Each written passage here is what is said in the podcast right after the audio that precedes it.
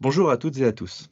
Pour ce nouvel épisode, je reçois Yannick Bardy, maître de conférence à l'Université de Lille et membre du laboratoire Cécile, ainsi que chercheur associé au Centre de recherche sur le Japon de l'EHESS. Il est historien, spécialiste des sociétés locales japonaises durant la période Edo. Bonjour Yannick. Bonjour Grégoire, et merci pour cette invitation à parler euh, pour ce podcast. tout le plaisir est pour moi.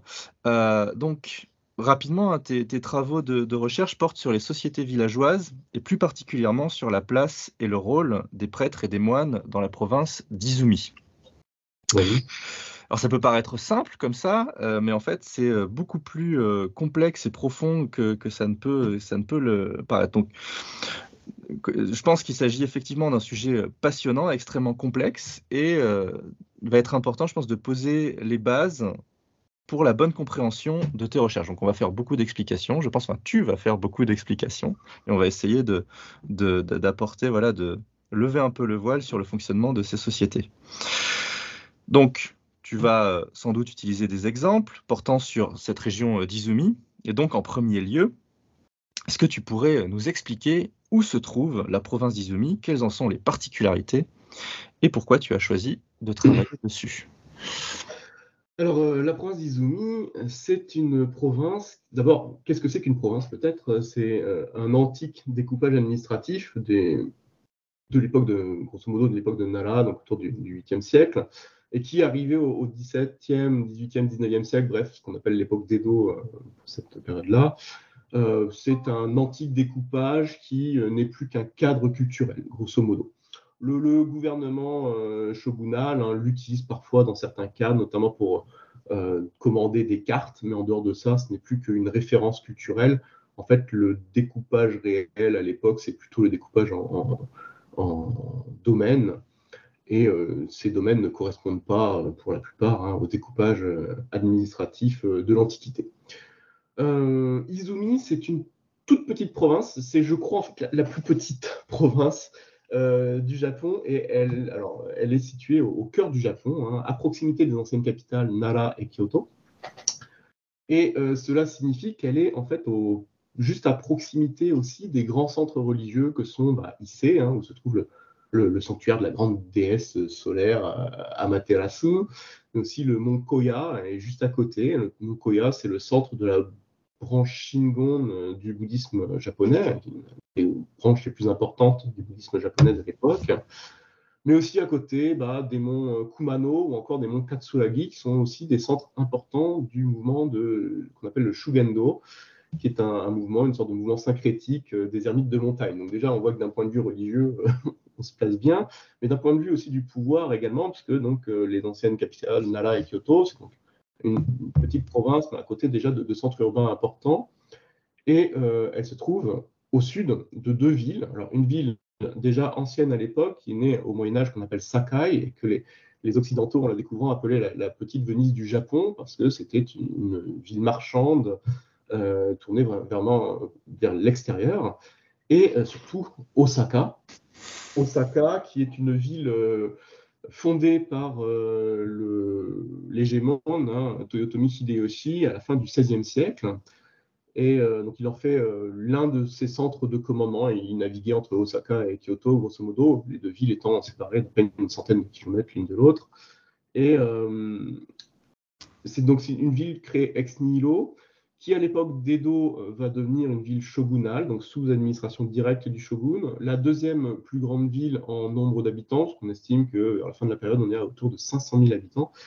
Et euh, contrairement à l'autre euh, grande ville de l'époque, qui est Edo, hein, qui est une ville monstrueuse d'un million d'habitants, qui était une ville plutôt quand même organisée autour des guerriers, Osaka est une ville marchande. Il y a très peu de guerriers à Osaka à l'époque.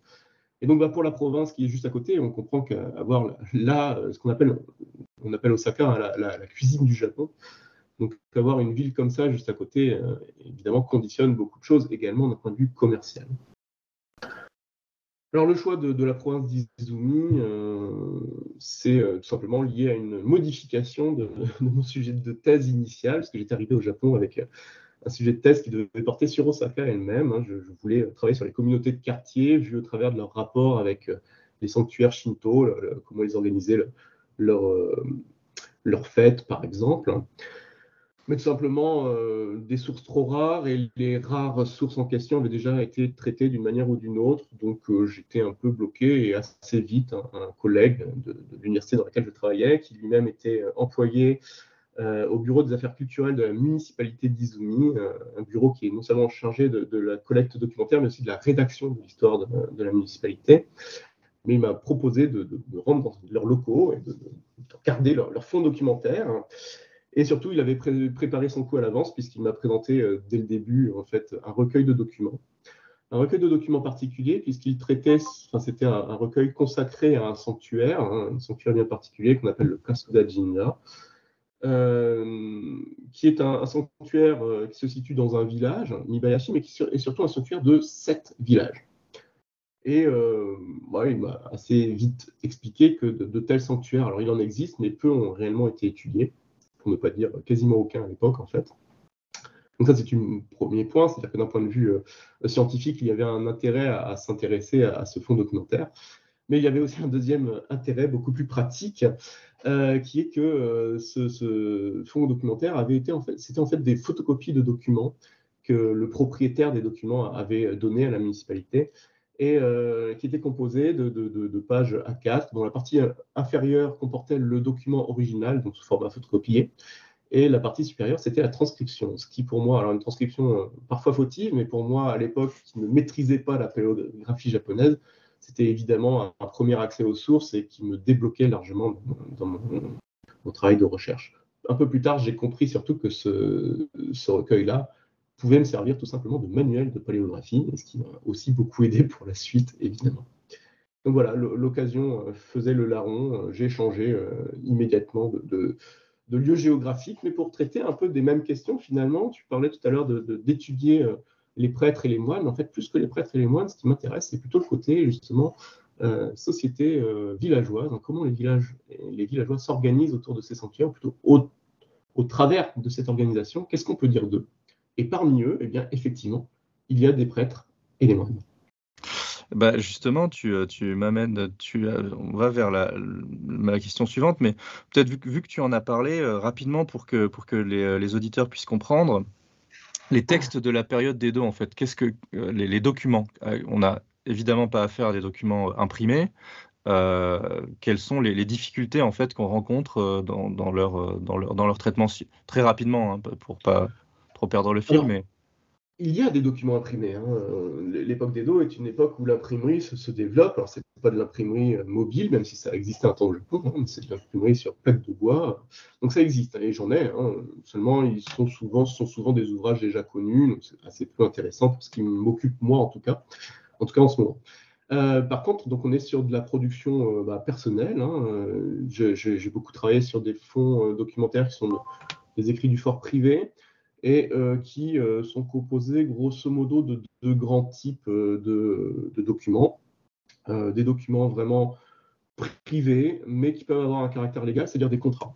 des contrats de location, des contrats de vente, des mises de tel ou tel enfant comme serviteur chez un tel ou un tel, etc et des, des, documents, disons, de type public dans la limite où les fonds documentaires sur lesquels je me suis, euh, intéressé sont souvent euh, euh, liés à des sanctuaires, donc des, organismes, disons, un peu, enfin, qui concernent toute la collectivité, mais du coup autour desquels il y a des disputes. Et en fait, ces disputes tendent à produire énormément de documentation. parce que le japonais, le Japon, pardon, est un, pays de l'écrit en fait dès cette époque-là, même si tout le monde ne maîtrise pas l'écrit. Très clairement, à partir de la fin du XVIIe siècle, début du XVIIIe siècle, on commence à euh, produire de l'écrit. Soit pour interpeller les autorités, ou parfois c'est l'inverse, c'est les autorités qui entendent parler d'une dispute et elles envoient une lettre pour demander ce qui se passe, et donc on répond par écrit. Et avant de répondre par écrit, ben, on laisse un brouillon, on laisse une copie pour, euh, attester, pour garder en archive. En fait, on a la conscience de, la nécessité d'avoir des archives euh, de ce qu'on écrit aux autorités, par exemple. Ou alors, euh, bah, les autorités, quand il y a vraiment une dispute qui dure, euh, vont imposer une forme de médiation. Et, eh bien après les palabres, euh, il faut, il faut parfois décider, trancher. Et donc, les documents qui permettront d'assister d'un nouveau règlement, par exemple, d'un nouveau mode d'utilisation de telle ou telle chose, vont aussi faire l'objet d'abord de brouillons. On va se mettre d'accord sur des brouillons. certaines disputes produisent deux, trois, quatre brouillons différents sur plusieurs mois d'écart. Et puis à la fin, on finit par produire un document définitif. on y arrive évidemment, ce n'est pas toujours le cas. Et donc, euh, au niveau du, on peut, tout le monde peut, voilà, peut avoir l'idée de ce que de ce qu'est un document manuscrit euh, euh, en, France, hein, voilà, un document qui daterait du, XVIIe siècle ou XVIe siècle. Mais quelles sont les spécificités en fait de, tu parlais de paléographie, quelles sont les spécificités de, ces documents écrits au Japon? Est-ce que euh, voilà, est-ce qu'encore aujourd'hui, est-ce qu'aujourd'hui c'est difficile même pour des chercheurs euh, qui, sont des natifs de, les traiter? Alors pour les chercheurs, non, parce qu'en général, ils ont une formation euh, très tôt dans, leur, dans leurs études, hein, autour de la licence. il y a toujours un moment où un prof les met face à ce genre de documents et leur explique les bases. Et, comme c'est leur langue, même si ah, c'est c'est comme du vieux français pour nous, c'est pas de la, pas de la langue instinctive, mais bon, grosso modo, on, s'en tire la plupart des, étudiants qui font un petit peu l'effort de comprendre à quoi ils ont affaire euh, progressent assez vite dessus et deviennent vite relativement autonomes. Euh, par contre, le commun des mortels a besoin de, passer par ce genre de formation pour y arriver. En fait, euh, régulièrement, je, sais que des, particuliers, quand je travaillais en bibliothèque, par exemple, vous voyez sur quoi je travaillais et s'étonnaient que j'arrive à le lire, alors qu'eux n'y arrivaient pas, par exemple. Euh, en termes de particularité, hein, on, est, bah, on, est, sur une écriture très fluide où les, caractères sont euh, souvent simplifiés. Et euh, quand on ne maîtrise pas ces simplifications, qui peuvent être multiples, hein, un caractère peut avoir des dizaines de simplifications, et bah, effectivement, c'est un petit peu compliqué à, suivre. une autre caractéristique qu'on oublie souvent de nommer, c'est qu'en gros, il n'y a pas de ponctuation. Donc, pour maîtriser les fins des phrases et les débuts des phrases, il faut bien maîtriser la grammaire de l'époque, parce que c'est la, grammaire qui donne l'équivalent de notre ponctuation. Donc ça, c'est un petit peu coton aussi. Mais ça, ça se fait. ça se fait. Pour les amateurs, il faut, il faut, il faut s'entraîner, puis on finit par y arriver. Donc, revenons, euh, revenons à, nos, à, la province d'Izumi, en particulier aux, sociétés villageoises. Et bah, pour poser une question assez générale, hein, qu'est-ce qu'une société villageoise? Qu'est-ce qu'on appelle une société villageoise? Et euh, bah, comment, d'un point de vue historiographique, comment ont évolué les recherches euh, à leur propos? Alors sur l'historiographie, euh, peut-être, quelque part, mais je pense que c'est un petit peu la même chose en France, hein. on, vient de loin, je, relisais il n'y a pas longtemps l'introduction de Niji Seiki no Edo, l'Edo euh, du XXIe siècle, qui est un ouvrage écrit par Yoshida Nobuyuki en 2004, dans lequel il rappelle que lorsque le grand historien des paysans et des révoltes paysannes s'appelle Nishimura Kichi, euh, Kichiji, pardon, euh, lorsqu'il avait voulu se lancer dans son mémoire de fin d'études sur la paysannerie, le professeur qu'il avait contacté, Hiraizumi, lui aurait répondu en ricanant ga aru to mou no wa.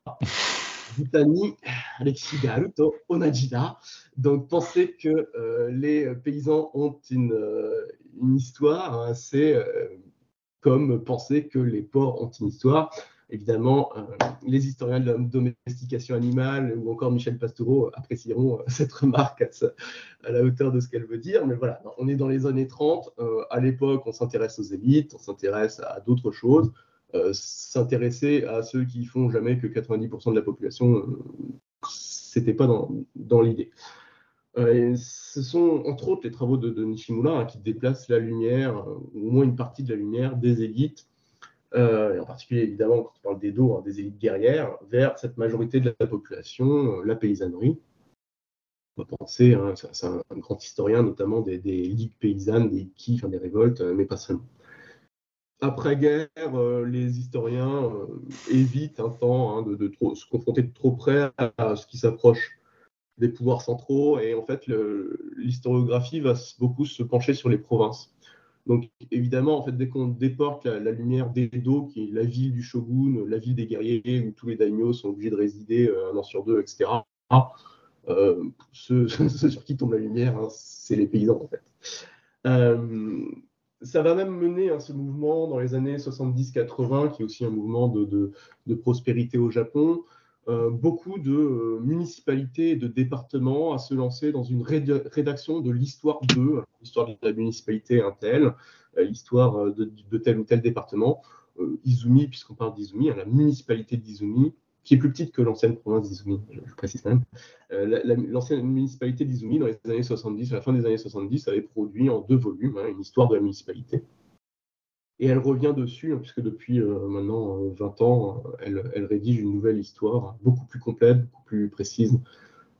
justement, bah, sur la base d'un travail de terrain sur ces, ces populations rurales, hein, pas que paysannes, et donc, on est, on est dans évidemment une, approche, une pratique qui évolue avec une forte, enfin, une certaine théorisation de ce qu'on appellerait l'histoire locale, hein, le Chiki-Chi. Alors, Chiki, est-ce que c'est du, local, du régional, du...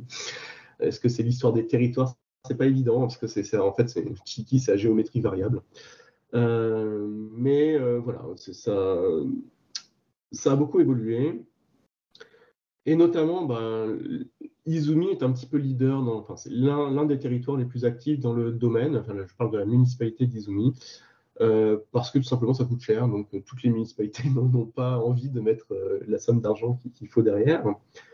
Et les, entre des, des, collectes documentaires fréquentes et le fait que de nombreux doctorants, post-doctorants, étudiants de master, anciens, anciens enfin, profs maintenant établis, mais qui travaillent ou ont travaillé sur la région, euh, les, les, travaux s'accumulent et euh, bah, permettent de, porter la focale de, différentes manières sur des espaces beaucoup plus larges que juste le village, mais des, des, des vallées entières, par exemple, parce que souvent l'unité géographique a été la vallée.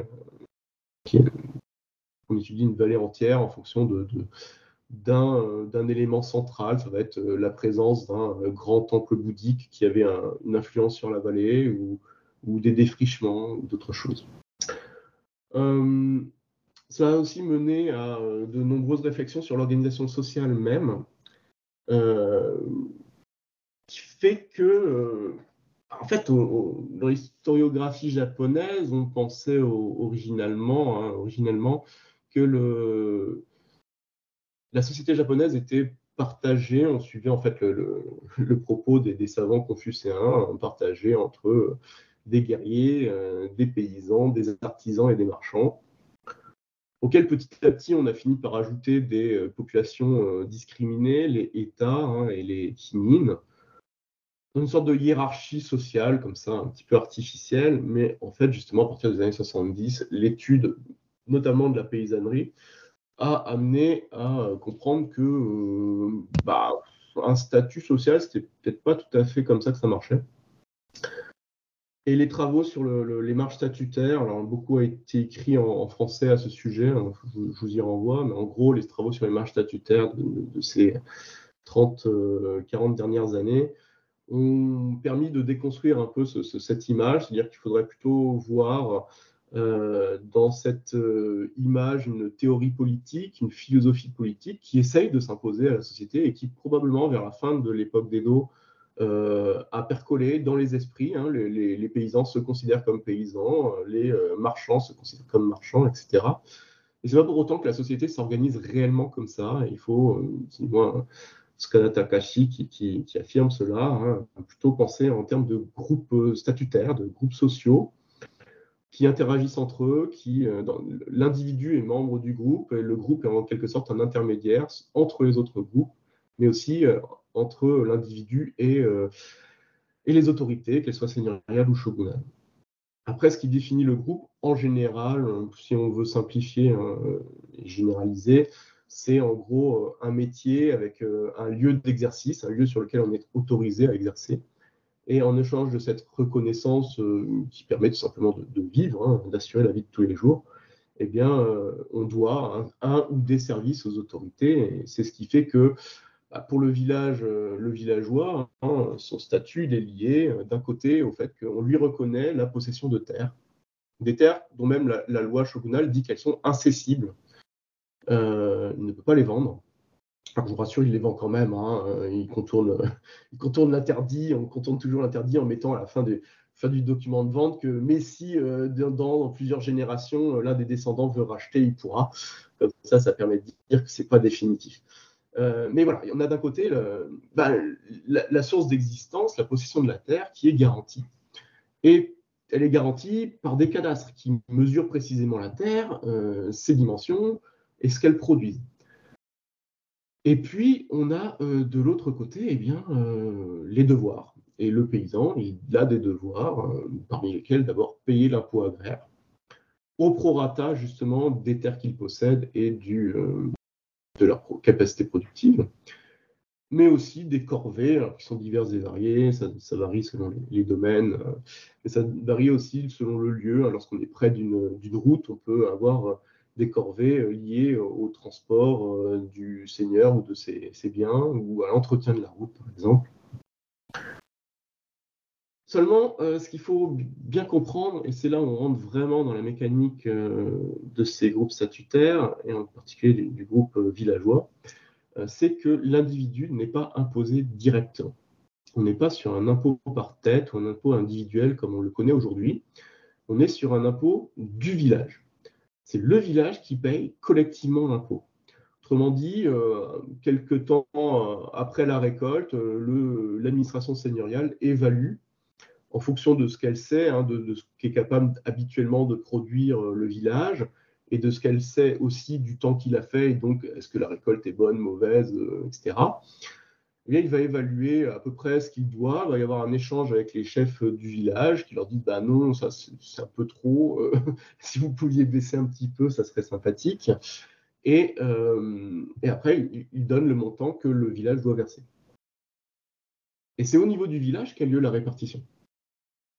C'est le village qui est imposé et c'est au niveau du village que eh le, chef du village, ses assistants, mais aussi des délégués, des représentants euh, du, euh, du personnel, de la paysannerie locale, hein, se, rassemblent et sur la base des cadastres, etc., il faut un prorata de ce que chacun doit et euh, ils vont ensuite récolter les sommes.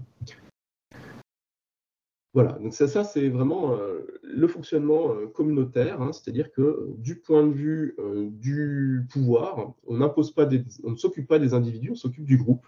Et ensuite, c'est au niveau du groupe que l'on répartit les choses entre individus. Autrement dit, il y a une délégation euh, d'autorité, de l'autorité seigneuriale, vers les responsables du groupe. Et cette délégation, elle est valable que ce soit pour la récolte des impôts, mais aussi pour une certaine forme de justice. C'est le chef de village qui a euh, certains euh, éléments de la justice de base. Ils peuvent donner des amendes, par exemple, ou pour d'autres actes hein, de, la vie quotidienne ou administrative. Comment est-ce qu'on devient chef de village? Alors en général, c'est les chefs de village, peut-être avant euh, poser ça sur la table, euh, lorsque l'impôt euh, n'est pas, enfin lorsque certaines personnes font défaut dans le paiement de l'impôt, en général, c'est le chef de village qui va mettre au bout. Et donc ça, il faut bien comprendre ce point-là pour comprendre ensuite la réponse à votre question. Euh, le chef du village, en général, il appartient à une des familles notables euh, du village. Il est désigné par le pouvoir, mais généralement en dialogue avec euh, les, paysans locaux. Ça peut se passer de plein de manières. Je, lisais un, cas récent, enfin, un cas récemment, où après, quelques, après la démission d'un chef de village suite à quelques affaires qui se seraient mal passées, euh, les autorités seigneuriales convoquent euh, euh, cinq, paysans un peu importants et, des anciens assistants, ben, des assistants de, l'ancien chef de village, et, leur dit voilà, trouvez-moi un choya en gros. Et, donc ils décident de convoquer tous les villageois et de discuter ensemble sur comment ils vont faire rapidement, rapidement tu as utilisé le terme Shoya, si tu pouvais juste euh, ah, dire... Shoya, excuse-moi. Un chef de village, en gros. Très bien. Shoya, chef de village. Euh, donc de trouver un, chef de village dans, dans, le village et donc ils convoquent euh, les autres villageois et là ils vont trouver une solution qui, qui, est liée au, système local alors, la plupart du temps, les chefs de village euh, ont une fonction qui est plus ou moins héréditaire, c'est-à-dire que tant qu'ils ne causent pas de problème, la, charge se transmet de père en fils, puis lorsqu'il y a un problème, l'administration seigneuriale va chercher quelqu'un d'autre. L'administration seigneuriale n'hésite absolument pas à lâcher le chef de village lorsqu'il y a une scission interne dans le village. Hein, si, si le shoyan ne fait pas l'unanimité, qu'il y a un parti trop fort et que ça crée des troubles, bah, l'administration seigneuriale prendra toujours l'apaisement, parce que ce qu'elle veut, c'est avant tout que la paix règne dans les villages. ça permet tout simplement de garantir la rentrée de l'impôt. Euh, parfois, alors c'est ce dans, le cas que j'évoquais, euh, parfois localement on trouve un autre arrangement, c'est-à-dire que tous les euh, X années, la charge de, chef de village va changer de famille, voire même, alors un village c'est pas forcément un, lieu géographique unique, hein, ça peut être plusieurs hameaux séparés, et donc dans certains cas ils vont même choisir que ça tourne entre hameaux, de manière à ce que chaque hameau soit représenté de temps en temps peut impliquer des contraintes parfois lorsque l'un des hameaux est vraiment très éloigné des autres. Euh, Ça, c'est un petit peu des exceptions quand même. Bah, merci pour, euh, cette, ce, point de, détail. Euh, pour, pour, repartir sur des choses un petit peu assez, larges, donc on parle de la période Edo qui commence, on va dire, commence au tout début du, XVIIe siècle et qui se termine dans la, deuxième moitié du, XIXe. Et donc la question, c'est, euh, ma question, c'est quels sont les changements qui euh, apparaissent avec donc le début de l'ère d'Edo. Donc on passe d'une période, euh, le terme, voilà, d'une période qu'on pourrait appeler médiévale à la période Edo. Et ensuite, bon, sur la période Meiji, je pense que c'est peut-être un petit peu plus clair quels sont les, changements qui apparaissent, mais c'est plutôt entre cette, est-ce qu'il y a une rupture entre au moment où la période d'Edo débute en fait, au niveau mmh. des pratiques, de la manière dont l'administration est gérée. Voilà des ruptures franches, euh, euh, c'est un peu difficile de le dire. Il y a des ruptures progressives, mais c'est, je crois, des vraies ruptures dans l'organisation sociale et administrative. Et en fait, ça commence principalement, alors, du côté de Hideyoshi, un petit peu déjà euh, lorsqu'il était un des vassaux de, d'Oda Nobunaga, il avait déjà lancé pas mal de choses de ce type. Donc en fait, ce qu'il faut comprendre, c'est que euh, Oda Nobunaga, c'est le, premier réunificateur du, shogun du Japon, il s'est, arrêté en cours de route, assassiné euh, trop tôt de ce point de vue-là. Et euh, Toyotomi Hideyoshi, c'est celui qui a hérité en fait de, son domaine et de ses armées et qui a achevé cette réunification du Japon. Or, eux, leur influence a été avant tout sur le centre du Japon. Et donc, la plupart des, choses qu'ils vont mettre en place vont être mise en place au cœur du Japon et petit à petit, de manière parfois un peu déformée, s'étendre à l'ensemble pays. encore une fois, quand on parle de cœur du Japon, on parle de, on parle de Kyoto, Nara, de, Kyoto, de la province de Yamato. Euh. Voilà, Osaka qui, qui, sera bâtie justement de cette période-là.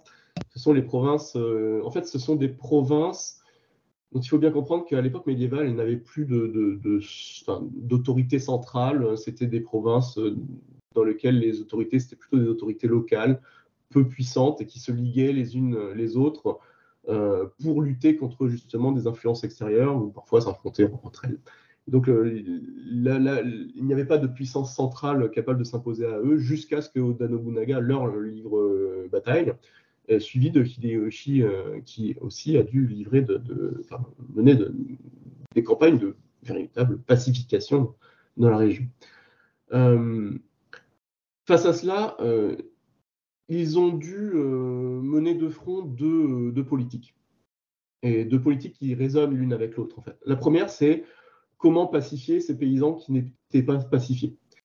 Euh, donc ça, ça va donner une chose qui, est peut-être un peu connue, qui est le katanagari, la chasse au sabre, mais qui en fait visait évidemment toutes les armes. D'ailleurs, au sens propre du terme, désarmer les paysans mais aussi les désarmer en les éloignant, ou plutôt en éloignant des paysans les guerriers. Donc, euh, on avait auparavant toute une couche intermédiaire entre le petit seigneur et le, gros paysan, des, des gens armés, éduqués, capables de, combattre, de commander, et à qui on va proposer tout simplement une alternative, bah, où vous restez sur vos terres, mais vous abandonnez vos armes, et vous n'êtes plus guerrier, euh, ou euh, vous rejoignez votre seigneur au pied du château en tant que vassal, mais vous abandonnez vos terres. Et donc ça aussi, c'est une autre partie du phénomène de désarmement des campagnes. Euh, et ça a pour effet de répondre à une autre volonté politique de ces seigneurs, qui est de, euh, euh, structurer une armée de type quasi moderne, hein, avec des impôts bien connus qui permettent de payer une armée, etc., mais aussi des vassaux qui ne sont plus des vassaux installés localement et donc finalement des petits seigneurs indépendants qui peuvent prendre leur indépendance, ils peuvent décider de quitter le vassage pour aller vers un autre avec leur terre, mais des vassaux stipendiés et donc euh, dont euh, bah, la, source de revenus va dépendre de leur loyauté et de leur efficacité. Et ça a un autre effet qui est que puisqu'on leur demande de s'installer au pied du château, avec femmes et enfants, lorsqu'ils partent en campagne, le seigneur a la femme et les enfants sous la main. Comme otage, le cas échéant, évidemment, le comprend. Et ça, c'est des politiques. Hein. Nobunaga va être assez ferme sur ces choses-là, notamment. Donc, euh, et Toyotomi Hideyoshi également ensuite. Euh, donc, ça, euh, c'est un processus qui va avoir pour effet, d'un côté, de pacifier les campagnes, et de l'autre, de former des puissantes armées qui vont leur permettre de conquérir en fait le, Japon et de le pacifier à son tour.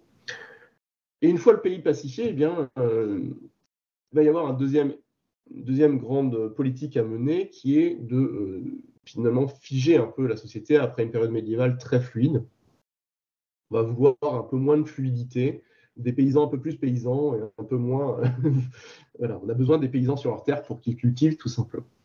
Donc euh, ça va amener euh, plusieurs politiques là aussi qui sont menées de front et puis progressivement sur la période. Hein mais euh, notamment une politique à la fin du, XVIe siècle de, euh, euh, comment dirait-on aujourd'hui, une réforme, une réforme agraire en fait. Hein. Les, grands propriétaires se voient imposer un, cadastrage et au moment du cadastrage, ben, on dit bah, tiens, un tel qui cultive telle, telle, telle, telle, parcelle de vos terres, bah, désormais cette parcelle lui appartient.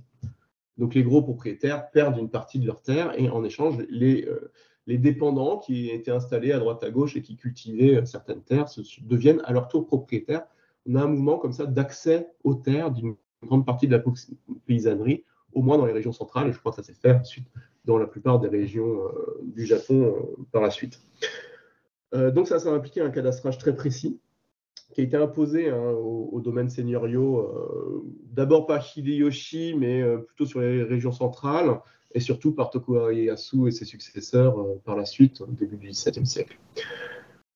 Et au niveau des provinces centrales, on a eu un autre effet qui était que euh, bah, ces, grandes, enfin, à l'époque médiévale, hein, les, la paysannerie était plutôt organisée en des grandes communes médiévales qui prenaient de, larges, euh, qui, possédaient de larges territoires et qui c'était un peu trop opposé euh, au pouvoir euh, centraux de, de, Toyotomi Hideyoshi notamment.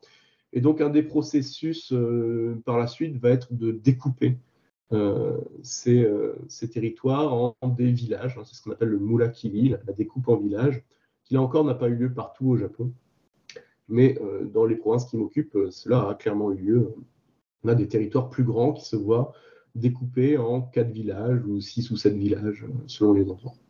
Et ça, c'est progressif. Euh, on a une vallée, hein, Yokoyama, où clairement, euh, probablement cela s'est fait dans les 50 premières années du XVIIe siècle, grosso modo. Donc on assiste, on assiste à une forme de, mise, en ordre de la société euh, par le biais d'outils administratifs principalement. ma question est portée, alors peut-être que ce sera intéressant peut-être de, revenir dessus par la suite, mais au niveau des, pratiques, il y, a, évidemment des, éléments qui doivent euh, être conservés depuis la période euh, médiévale.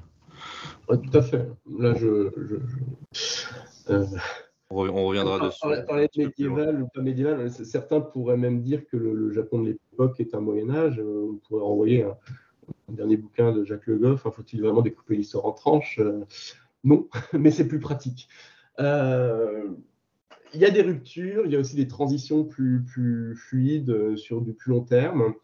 Euh, en fait, ce qu'on appelle Moyen Âge et ce qu'on appelle euh, l'époque d'après, alors suivant les gens, époque prémoderne ou moderne, c'est jamais avant tout qu'une question d'appellation. Hein, en gros, qu'est-ce que ces, termes évoquent dans l'esprit des gens qui les entendent, et pas seulement les spécialistes. l'époque d'Edo, c'est incontestablement une époque féodale. Donc on a une partie de, pratiques qui, se, qui perdurent en fait, mais qui se transforment. Euh, c'est pourtant pas pour autant, de mon point de vue, hein, un Moyen Âge. Euh, euh, donc je pense que la plupart des, collègues de, ma génération, on appelle ça maintenant une époque moderne et pas pré-moderne. parce qu'on a un pouvoir central qui ressemble beaucoup à un pouvoir du type de ceux qu'on connaît en Occident, quasi absolu et d'autres éléments économiques ou culturels qui rappellent un peu un certain nombre de, mouvements. Donc, il n'y a pas vraiment de raison de faire une, distinction. On pourrait parler de Early Modern Period en anglais, mais c'est à peu près intraduisible en français. Au niveau, au niveau local, on a des choses qui perdurent, et c'est le cas notamment de ce que j'évoquais, hein, les, les, sanctuaires de plusieurs villages sont probablement, alors dans certains cas on est sûr que c'est une survivance, dans d'autres cas on le soupçonne fortement, mais on n'a pas de texte qui le dise de manière précise, une survivance de ces anciennes communes au territoire plus large et qui ont été découpées plus tard, ce qui explique pourquoi, alors même qu'il y a un sanctuaire, voire parfois plusieurs sanctuaires dans chaque village indépendant, donc le sanctuaire du village ou les sanctuaires du village, eh on a toujours ce sanctuaire-là qui est au-dessus sans être au-dessus, parce qu'il n'est pas hiérarchiquement euh, supérieur au sanctuaire de, chaque village, hein, mais qui englobe toute une communauté, et régulièrement, la communauté, pendant 260 euh, ans, se réunit pour faire, euh, faire des fêtes devant ce sanctuaire. c'est clairement une survivance de quelque chose de plus ancien, à un temps où sans doute la communauté se considérait comme communauté sur un territoire beaucoup plus large, qui a été soumis à un découpage administratif, qui, comme tout découpage administratif, devait bien sûr reposer sur des pratiques déjà existantes, c'est-à-dire des agglomérations bien distinctes les unes des autres, euh, des, domaines plus petits qui étaient sans doute bien identifiés, mais qui en même temps, en s'imposant dans le paysage, ont créé des communautés plus petites, des communautés villageoises. Euh, voilà. L'un des intérêts de, ce travail-là, c'est qu'il surplombe un petit peu justement ces coupures euh, le, fait que l'on ait beaucoup étudié les communautés villageoises veut aussi dire qu'on s'est beaucoup intéressé à elles comme cellules de base de la vie quotidienne, de la vie administrative, et un petit peu en, ignorant euh, ces, organisations qui dépassent ce niveau-là. Alors les sanctuaires font partie de ce type d'organisation, il y en a d'autres, parfois certains étangs d'irrigation irriguent en fait euh, parfois une trentaine de villages ou plus, donc vous imaginez qu'on ne lâche pas l'eau d'un coup pour tout le monde. Donc il faut s'organiser, il faut tout un système pour que chacun ait droit à, un peu d'eau dans ses rivières. Euh, voilà, il y a plusieurs organisations comme ça qui dépassent le niveau du village. Il est aussi intéressant de, le dire, je, profite de ce moment-là pour le dire, que le découpage en domaine ne correspond pas non plus à cet ancien découpage. Euh, on voit dans, les cas que j'ai étudiés de deux ou trois fois euh, des, des, groupes de villages centrés sur des sanctuaires et qui sont en fait répartis sur deux voire trois domaines différents, domaines seigneuriaux différents. Donc c'est vraiment un, groupe, hein, on se situe plus à un niveau culturel qu'à un niveau administratif évidemment, mais dans la conscience collective, eh bien, cette conscience d'appartenir à une communauté rassemblée autour d'un objet commun qui est en l'occurrence le sanctuaire, manifestement est vivace.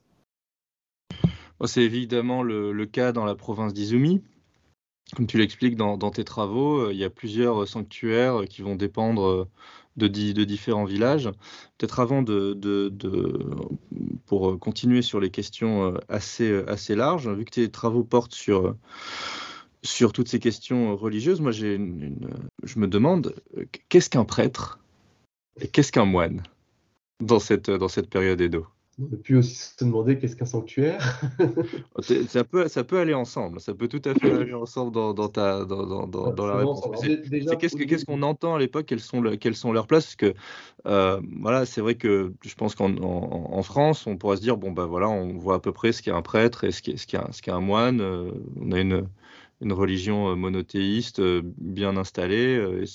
Pour ce qui est de la période Edo et au niveau de ces représentants de culte, je ne sais même pas si le terme est adapté par ailleurs, euh, ça, a l'air d'être, un, petit peu plus, complexe.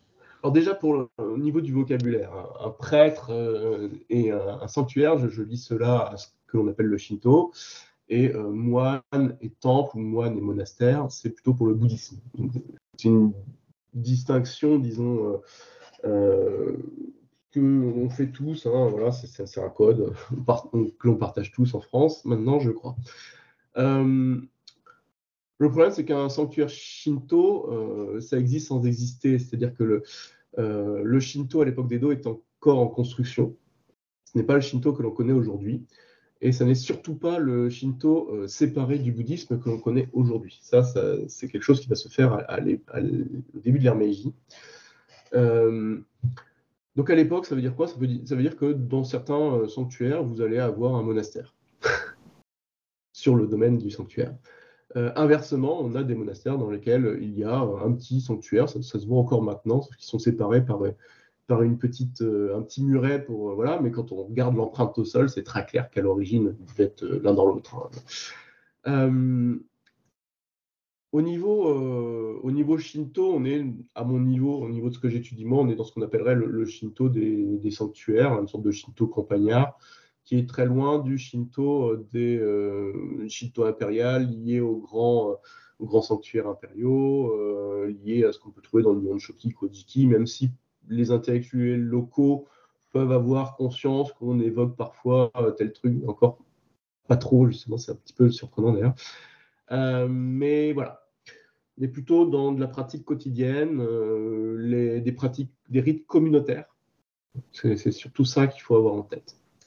Euh, au niveau euh, de cette relation entre Shinto et bouddhique, on est au début de la période clairement dans ce qu'on appelle le syncrétisme shinto-bouddhique, qui est principalement né dans le Shingon, en gros, dans lequel on a associer euh, le euh, grand Bouddha euh, Vailokana, je crois, une sorte de Bouddha de l'univers, je simplifie, à la grande divinité solaire Amaterasu, hein, parce que les deux ont des caractéristiques solaires.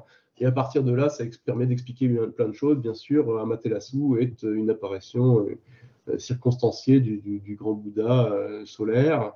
Et de même que tous les kami, toutes les divinités du Shinto sont euh, des émanations de, Bouddha qui passent par cette apparence pour euh, bien convaincre ce qui doit convaincre, sauver ce qui doit sauver, lorsque c'est tout simplement plus pratique pour lui. À partir de là, euh, du point de vue de, cette croyance-là, il n'y a pas de distinction fondamentale entre les deux. Et c'est ce qui permet de ce qui, va justifier en fait d'avoir des moines qui vont faire des rites dans un sanctuaire, par exemple. D'avoir un sanctuaire sur le domaine d'un moine, d'un monastère, ou un monastère dans un, euh, dans, un, dans le territoire d'un sanctuaire shinto. Euh, les prêtres shinto eux-mêmes, alors déjà, ils n'existent pas toujours, voire même euh, parfois ils n'existent pas du tout. Il faut penser que euh, bien souvent, ce sont des Japonais comme les autres de l'époque, donc arrivés à un certain âge, bah, lorsqu'ils se retirent et que quelqu'un a pris leur succession, peuvent tout à fait se raser le crâne et euh, devenir moine à leur tour. Donc on n'est pas dans deux religions exclusives l'une de l'autre.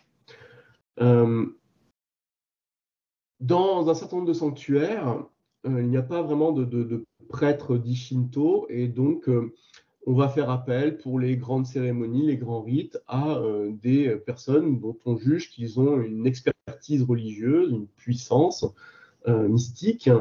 Et là, on peut faire appel soit à des mikos, donc des, sortes de devins, euh, des ermites du Shugendo, ou encore des moines bouddhistes, évidemment. Hein, les moines du Shingon sont les, principaux commandés, mandatés pour ce, genre de rituel. À Izumi, il est aussi très fréquent d'avoir un membre de ce qu'on appelle l'assemblée du sanctuaire, je pense qu'on y reviendra plus tard, qui soit prêtre. Ce membre est donc prêtre, et en général, il s'agit d'une fonction qui va tourner. Alors, la, périodicité est variable, ça peut aller, j'ai vu, de 1 à 5 ou 6 ans, je ne me souviens plus bien, au sein d'un groupe d'anciens de cette assemblée, où là aussi, le, nombre d'anciens peut être variable. Je, je crois que des fois, c'est 3, ça peut aller jusqu'à 12. Euh, donc, en gros, il faut imaginer que vous entrez dans, dans ces Miasa euh, tout petit, on inscrit votre nom à la naissance dans le registre. Euh, à arriver en gros à l'adolescence, vous, accédez au, Donc des, des Miyasa, ce sont les, les des assemblées de sanctuaires. Des assemblées, voilà, de sanctuaires. reprendre.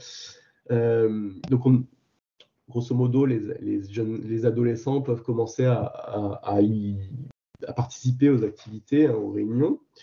Et on progresse dedans vers les sièges supérieurs où, se passent véritablement les débats et se prennent les décisions euh, au fur et à mesure euh, qu'on prend de l'âge. Plus exactement, ce n'est pas le fait qu'on prenne de l'âge, c'est le fait que ceux qui sont plus âgés meurent et libèrent leur place. Donc petit à petit, on, se déplace comme ça vers les sièges du haut. Et les plus âgés, en général, deviennent ce qu'on appelle des toshioli, des anciens. Je ne suis pas sûr qu'ils soient toujours si anciens que ça, et, euh, regroupent et, rejoignent un petit groupe. Hein. Ils sont souvent délégués de l'Assemblée pour gérer des choses communautaires au-delà de, l'Assemblée du sanctuaire. Et c'est souvent parmi eux que l'on va choisir un prêtre. Dans ces cas-là, donc on a bien un prêtre qui va effectuer un certain nombre de rites, qui est identifié comme le prêtre shinto local pour euh, X années. Mais tout de même, lorsqu'il y a des cérémonies un peu particulières, notamment celles où on va devoir toucher les, objets du culte les plus importants, hein, le, shintai, le corps du, corps du dieu, hein, comme on pourrait traduire maladroitement, euh, on va faire appel en général à un moine local.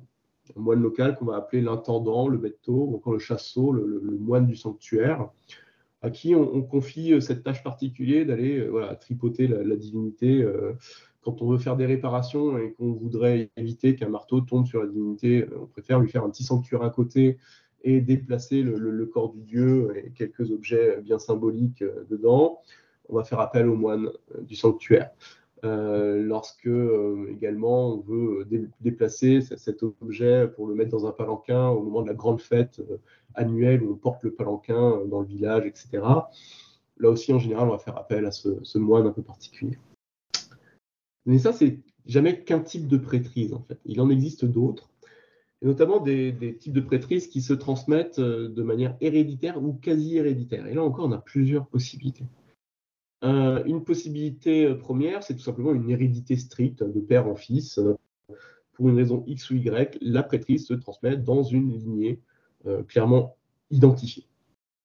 dans d'autres cas, elle se transmet dans ce qui est localement compris comme une famille étendue, mais dans laquelle il y aurait plusieurs branches familiales. Et, en général, ils nous disent qu'elle tourne dans la branche, d'une branche à l'autre. Il faut imaginer que lorsque le prêtre décède, hop, la prêtrise peut être susceptible de passer dans la branche, euh, enfin chez les cousins, hein, tout simplement.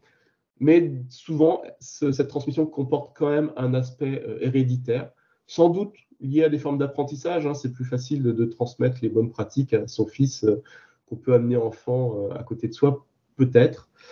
ou alors tout simplement parce que dans l'imaginaire collectif, ça finit par se fixer à une branche de la famille plus importante peut-être que les autres, peut-être la, la branche principale, à la Honke.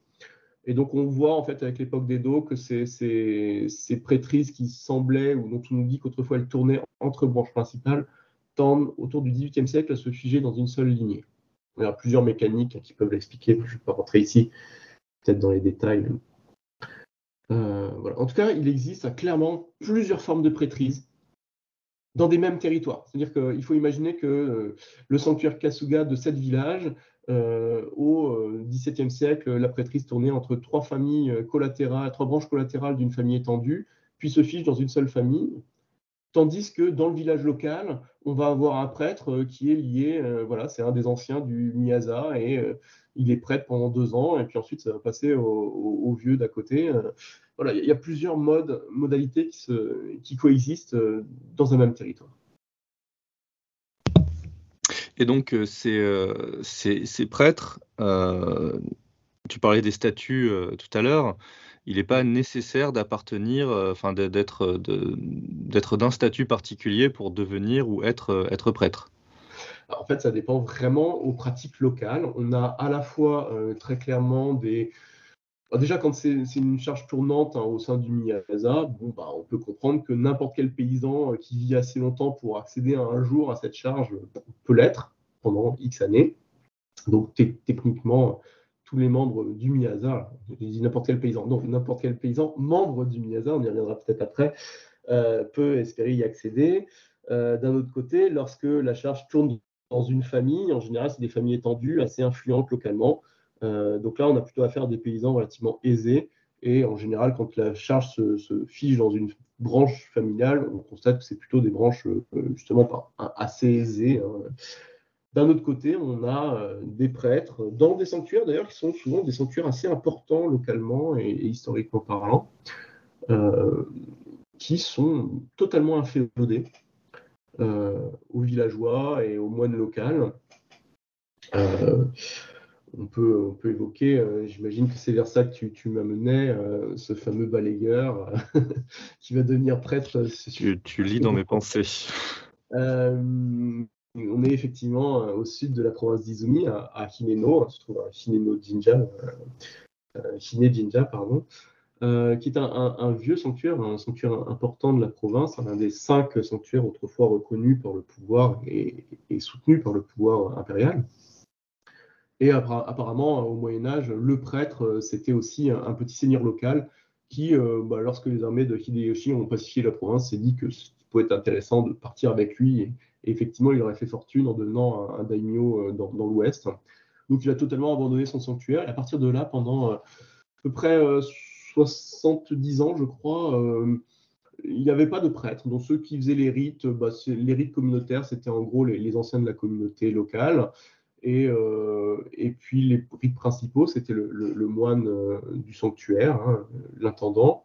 Il y avait aussi une, famille importante localement, les, les qui sont des, paysans aisés, euh, qui avaient un rôle d'assistant du, chef du village d'à côté, et euh, qui ont souvent, hein, ils sont garants lorsqu'il y a des travaux, ils, euh, ils, apparaissent systématiquement sous un titre ou sous un autre, donc c'est pas toujours facile d'identifier ce qu'ils sont réellement.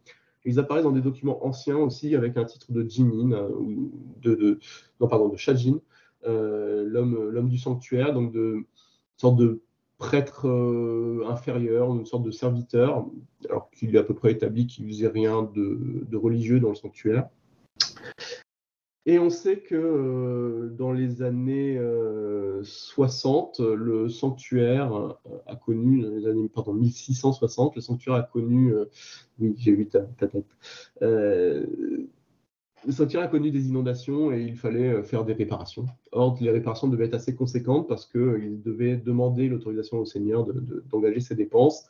Et il leur fallait apparemment euh, non seulement la, signature du moine intendant, des chefs de village, mais aussi celle du prêtre. Or, bah, je viens de vous le dire, il n'y avait pas de prêtre.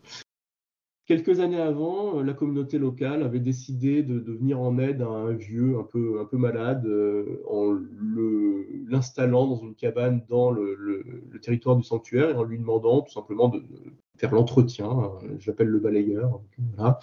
allumer les lanternes quand il faut allumer les lanternes, nettoyer le sanctuaire, l'entretenir. Voilà. Et en échange de quoi, il lui donnait un petit, un petit salaire. Et donc, ils sont allés le voir. Ils lui ont dit on a besoin d'un prêtre, euh, signe-là. Grosso modo, ça, a dû se faire quelque, un peu comme ça, à moins que je romance, mais le résultat c'est ça, c'est que c'est le, alors c'est pas le, vieux en question, c'est son fils, mais ils ont fait signer euh, ce, personnage-là, ce document, qui à partir de là est devenu euh, Kannushi, donc prêtre du sanctuaire, mais avec, dans l'idée de tout le monde, strictement aucun rôle. il faisait aucun rite, faisait rien, il faisait l'entretien du sanctuaire. Alors même que dans les 2-3 ans qui ont suivi, euh, ils ont, sont allés voir hein, la grande famille Yoshida de, Kyoto, une famille de prêtres hein, qui avait euh, juste avant reçu mandat euh, du shogunat pour organiser hein, les, prêtres qui voulaient en tout cas passer, disons, obtenir certains certificats en quelque sorte. Ben, ils sont allés les voir et leur ont dit voilà, on a un prêtre, euh, c'est un prêtre depuis X générations, on voudrait obtenir une patente de prêtre. C'est totalement faux, on sait qu'il n'est absolument pas lié à l'ancien prêtre, mais bon, euh, il aura cette patente avec laquelle il va s'appuyer, quelques, enfin son descendant, un siècle plus tard, va, va s'appuyer sur cette patente pour dire mais en fait, je suis prêtre. Et donc les rites, c'est moi qui dois les faire et il va rentrer dans une dispute qui va durer une bonne quinzaine d'années avec le moine et les, autorités seigneuriales et, villageoises pour petit à petit grappiller un peu d'espace et, avoir son, droit à la parole, jusqu'à devenir au début du 19e siècle bah, l'un des euh, personnages les plus importants du réseau Yoshida à Izumi, euh, Fulegashira, un maître des décrets. Euh, donc, qui littéralement transmet la parole des Yoshida aux prêtres locaux qui leur sont affiliés. Et donc on passe voilà, d'un prêtre balayeur à un prêtre de rang euh, important dans ce réseau euh, Et à ta connaissance, est-ce que c'est quelque chose qui, euh, l'anecdote est, intéressante, mais est-ce que c'est justement anecdotique ou est-ce que bah, effectivement il y a voilà, c'est régulièrement ou c'est des, cas connus de, personnes comme ça qui, alors même qu'elles n'avaient pas, qu'elles n'étaient pas vouées à devenir prêtres, le sont devenues? Alors déjà, il n'y a pas de vocation à devenir prêtre. Je pense que là, clairement, on en est là. Euh, je pourrais évoquer, alors c'est sans doute anecdotique, mais c'est surtout révélateur de ce qu'est la prêtrise ou de ce qu'elle n'est pas. C'est-à-dire qu'il n'y a pas d'ordination, il n'y a pas. Euh, bah, si je veux, on part de la province d'Izumi, on est à Osaka, mais on a retrouvé des documents euh, justement d'un villageois, d'un village d'Izumi qui a dû fuir à Osaka. Et là, il a réussi à acheter une charge de prêtre et du jour au lendemain, il est devenu prêtre assistant, apprenti prêtre assistant pendant quelques années parce que bah, les prêtres locaux, euh, l'un d'eux avait totalement, euh, disons, déconné. Euh, il, avait un peu trop fréquenté les femmes et un peu trop dépensé son argent. Il avait plein de dettes et donc pour déjà il a été chassé évidemment, mais pour rembourser les dettes, bah, les autres prêtres n'avaient pas les sous, donc ils ont vendu, ils ont vendu sa charge de prêtre. Et donc, voilà, dans, l'esprit des gens, au 19e siècle, une charge de prêtre, c'est un cabou, c'est à la fois une sorte de permis d'exercer, en même temps une autorisation, c'est quelque chose qui peut se monnayer, qui peut se, se marchander. Et donc, euh, bon, on reviendra sans doute sur la famille Yoshida, mais euh, tu disais qu'elle qu'elle donc qu'elle fournissait des patentes. J'imagine qu'elle est contre contre contre argent. Mais est-ce est-ce qu'il y avait non. Est-ce qu'il y avait euh, est-ce qu'il y avait d'autre part euh, bah, peut-être une, formation de prêtre? Est-ce que quand même il fallait avoir des connaissances de base? Ou est-ce que c'était vraiment euh, voilà quelqu'un achète une charge ou obtient une patente et voilà il, est, il, est, il est prêtre et il peut, même s'il y connaît rien il peut mener des cérémonies diverses et variées là, on entre vraiment dans, l'inconnu en réalité, euh, si, je veux vraiment le dire clairement. Euh, déjà, sans parler des prêtres affiliés au Yoshida, comment les autres étaient-ils formés? Tous ceux dont j'ai parlé avant, sans doute que si on choisissait un ancien dans le Miyada, c'est pas pour rien. Il a assisté tous les ans euh, aux cérémonies faites par ses prédécesseurs il y a un groupe d'anciens à côté de lui qui peut lui rappeler comment on fait les choses au cas où il aurait un peu perdu la boule. Bon, il y a clairement pour ces gens-là quelques cérémonies et euh, ces cérémonies, ils savent les faire parce que ce sont toujours faites, ils les ont vues. Donc je pense qu'on en est là, c'est-à-dire de, l'apprentissage. il faut se rappeler qu'on n'est pas forcément sur des, rites compliqués euh, la plupart du temps en fait. Hein. Euh, là où on entre dans des rites compliqués, c'est lorsqu'on parle de de harae, de rites de purification, etc., euh, qui demandent de réciter des, euh, euh, des, prières toutes faites, des nolitos. si on ne les a pas sous les yeux, on ne peut pas le faire. seulement, moi, dans ce que j'ai trouvé comme document, je ne trouve pas ce genre de document, en gros, jusqu'aux années 1850, hein, grosso modo. J'en trouve dans certains sanctuaires, pas dans d'autres à partir des années 1840-50, euh, grosso modo. C'est-à-dire au, moment où justement les, Yoshida d'un côté, les Shirakawa de l'autre, sont ces deux grandes maisons euh, liées au ministère des Affaires euh, divines, hein, qui ont reçu du, pouvoir shogunal une sorte de délégation d'autorité sur les prêtres. Une délégation qui est très formelle et, très minimale, je le dis tout de suite, on, ça on ne reviendra pas après, mais en gros, les prêtres qui, avaient déjà hérité de rangs de cour pouvaient continuer à passer par euh, les autorités par qui ils étaient passés. Donc ceux qui étaient associés au sanctuaire d'Issé pouvaient passer par Issé, etc. Euh, les autres devaient passer par les Yoshida ou les Shirakawa. Et avoir un rang de cour leur permettait de, faire les rites euh, dans une tenue de cour qui n'était pas juste la tenue blanche toute simple, et donc c'était plutôt une question de prestige. En réalité, n'importe qui pouvait continuer à faire les rites sans avoir cette patente. Euh, évidemment, du point de vue des Yoshida et des Shirakawa, c'est aussi, hein, déjà que ces, maisons sont en concurrence, hein, donc euh, elles se livrent une sorte de course à l'échalote à celui qui aura le plus d'affiliés hein, au, moment du, tournant du 19e siècle. Euh, c'est un moyen de, diffuser leur, leur doctrine, leur rite, etc. Mais bah, c'est assez tardif de ce que j'en vois.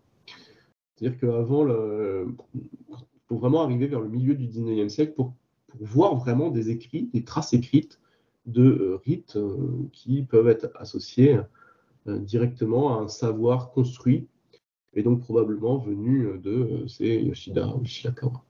Avant, je ne trouve pas de traces de Nolito, je ne trouve pas de traces de, de comment faire tel rite. Hein. donc probablement qu'on est face à des rites plus simples et qui s'apprenaient. Alors quand la transmission se fait de père en fils, bah, sans doute qu'à partir d'un certain âge, le fils assistait le père et voyait ce qu'il devait faire et comment il devait le faire, euh, etc. Je pense qu'on est plutôt une transmission par l'apprentissage, donc une transmission orale euh, pour l'essentiel de la période. Donc, tu as, déjà un petit peu évoqué les, les donc euh, c'est moi qui ai trop de mémoire, ces assemblées de, sanctuaires. Donc on a, on a ces anciens, on a aussi donc des membres du village qui doivent en faire, en faire partie. Et là, ce qui, ce qui sera intéressant, c'est de quel est au fond donc le quel, pouvoir ont les prêtres déjà au sein de, les prêtres ou les moines au sein de, ces, de ces assemblées de sanctuaires et d'autre part quel, quel pouvoir cela leur donne, s'ils en ont évidemment, euh, dans le village en lui-même ou dans la région en fait. Quelle est leur place au fond dans, la société, euh, dans ces sociétés, dans ces sociétés villageoises Je pense qu'on a, on a là encore à distinguer bah, selon le type de prêtrise auquel on a affaire. Là où les prêtrises sont tournantes, euh, a priori, ils n'ont pas spécialement de pouvoir, d'autorité, peut-être un petit peu pendant 2-3 ans, mais pouvoir, non pas vraiment. Là où on a affaire à des prêtrises qui se sont figées dans une famille, et en particulier lorsque les familles sont importantes sont déjà des grandes familles paysannes, on va parler véritablement d'autorité, c'est-à-dire une, une forme d'influence, un pouvoir d'influence lié à une charge traditionnelle, religieuse. Euh, certains vont en jouer, hein, on voit euh, justement le, prêtre de, de Mibayashi, enfin du Kasula Jinja de Mibayashi que j'évoquais tout à l'heure, qui va jouer euh, dans certains documents où il se fait accuser d'avoir promis de payer une amende. il dit que non, non, il n'a jamais promis. Et donc il écrit une lettre. Toute la première moitié de la lettre, il écrit, il explique le contexte, ce qui s'est dit, ce qui s'est pas dit. Et il a commencé la lettre en disant qu'il s'appelait Chauvel et qu'il était paysan. Et à un moment, il, il, fait une rupture très nette dans la lettre, c'est-à-dire il y a un saut de ligne, ce qui se fait quasiment jamais. Euh, dans les documents que je lis. Un saut de ligne, c'est, je crois que c'est la première fois que j'en voyais un, je n'ai pas dû en voir souvent depuis. Euh, et il entame un nouveau paragraphe en disant Je suis le prêtre du sanctuaire euh, Kasuga de Mibayashi, et donc je ne peux pas mentir, donc j'ai raison, point. Et il signe, enfin, il développe un petit peu les formules de politesse, et il signe Chauvet, prêtre. donc on, a des gens qui savent que ils ont derrière eux une forme d'autorité morale et qui sont capables d'en jouer. Mais souvent, en fait, ces personnes-là, ce sont déjà des gens importants dans les communautés parce que euh, ils viennent d'une vieille famille, euh, ils ont souvent un certain niveau social parce qu'ils n'ont pas un, nombre une quantité de terre assez imposante. Donc, euh, ce sont des personnages économiquement importants dans les environs. Donc, c'est un petit peu difficile de dire ce qui prend le pas sur l'autre. Mais je pense qu'on peut dire que euh, le fait pour ces familles de sécuriser cette position de prêtre, c'est un moyen de sécuriser leur position tout court dans les réseaux locaux, euh, une position d'influence et une manière de, maintenir en gros le standing de leur famille, euh, d'éviter un déclin précoce ou ce genre de choses. Ouais, au fond, c'est le, ça. C'est si tu si tu as déjà du pouvoir, déjà des moyens financiers, déjà une, une assise dans la communauté, ça vient s'ajouter, te donner des bénéfices supplémentaires. C'est une carte de plus. C'est pas un joker qui permet, quand on est tout en bas de l'échelle, de devenir euh, d'un coup euh, quelqu'un de, très important. Hein. Je, l'évoquais tout à l'heure avec ce, cas du balayeur. Euh, ses descendants vont réussir à gagner en importance, mais ça va se faire sur des générations. Hmm. c'est pas le balayeur lui-même qui. Le balayeur, c'est 1660. Euh, le, descendant qui devient Fulekashila des, des Yoshida, on est autour de 1830. Donc on est hmm. quasiment à deux siècles d'écart. Euh, oui, et puis c'est lui, euh, lui qui a réussi à, bien négocier ce qu'il avait pour obtenir quelque chose et pas nécessairement un effet mécanique de, de la charge. C'est de la négociation, c'est de la dispute, c'est on est au bord de se faire exiler par, par, le Seigneur parce qu'on pousse un peu trop le bouchon. non, non, c'est de la dispute et de la dispute arme. Hein. On est vraiment en mode quasi violent. Mais par contre, effectivement, lorsqu'on est déjà bien installé dans des réseaux, qu'on a déjà des pouvoirs d'influence, etc., c'est une carte de plus dans le jeu. Euh, on est présent à des assemblées où les autres ne sont pas présents, on est euh, présent euh, dans des lieux de discussion, dans des lieux de sociabilité. On appartient à un réseau parallèle, le réseau des prêtres locaux qui se connaissent tous. On a un entre-gens avec une maison de cours. dès, dès qu'on a une patente des Yoshida, c'est-à-dire qu'on est lié à eux, on a un parapluie d'une autorité euh, supérieurs, des, nobles de cour qui, certes, à l'époque, n'ont plus énormément de pouvoir, mais qui ont reçu une délégation des Yoshida, euh, du, shogunat. Donc, euh, c'est par de, de, fil en aiguille, on, a un parapluie quand même particulier qui, s'ajoute sur la tête de ces personnes-là. Et, voilà, c'est, comme je disais, une carte de plus, une carte qui n'est pas négligeable, mais qu'il est parfois difficile d'évaluer proprement dit. Alors, le, paysan que j'évoquais, là, euh, celui du, Kasuga Jinja, n'est pas un paysan extrêmement riche, mais dans la vallée d'à côté, on en a un qui est tellement riche qu'il euh, achète des, terres euh, dans d'autres vallées pour fonder des villages. et donc, bah, pour lui, très clairement, il est prêt à se disputer pour garder sa prêtrise quand des gens viennent le contester.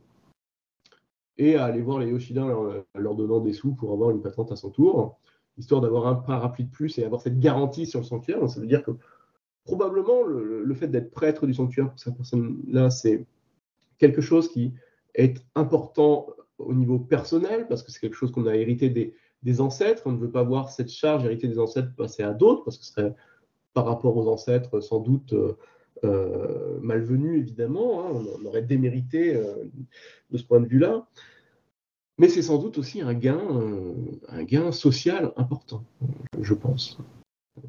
Et donc là, on parle des, prêtres en eux-mêmes, mais le, ces, euh, ces, assemblées de, sanctuaires, quelle est leur, place vraiment dans les villages? Est-ce que par ailleurs, ceux qui en font partie, j'imagine plutôt les, anciens qui ont l'air d'être les, les, plus importants dans ces, assemblées, est-ce que eux, par cette position-là, euh, ont également de l'influence en plus dans les affaires du village? Ou est-ce que ça reste euh, euh, circonscrit juste à la, gestion des affaires religieuses? Alors en, général, hein, on, explique la, fondation des Miyasa en expliquant que ces assemblées de, sanctuaires ont été fondées par ceux qui eux-mêmes ont fondé le sanctuaire. C'est probablement faux dans un certain nombre de cas, parce que certains sanctuaires sont quand même très ancien. Euh, Mais euh, ça, permet d'expliquer en tout cas pourquoi euh, déjà tous les membres du village ne sont pas membres du Miyasa. En général, il y a une question de, droit du sang. On est membre par droit du sang et on fait généralement remonter à ce droit du sang en fait à des familles fondatrices qui, qui, possédaient les terres. Et donc ceux qui ne sont pas membres de ces assemblées sont probablement des descendants, bah, des dépendants en fait de ces familles. Et euh, cela explique pourquoi la plupart du temps les Miyasa, les assemblées de sanctuaires, sont non seulement liées à la gestion évidemment du sanctuaire de ces fêtes, mais aussi à des gestions euh, d'ordre agraire, notamment hein, euh, la question de l'irrigation. Alors, soit ils administrent directement l'irrigation des terres locales, soit dans l'assemblée du sanctuaire, il y a un, un personnage ou deux qui vont être délégués dans les groupe qui gère l'irrigation lorsque c'est une irrigation sur plusieurs villages. donc, ils viennent représenter le village dans, ces groupes-là. Euh, évidemment, avec euh,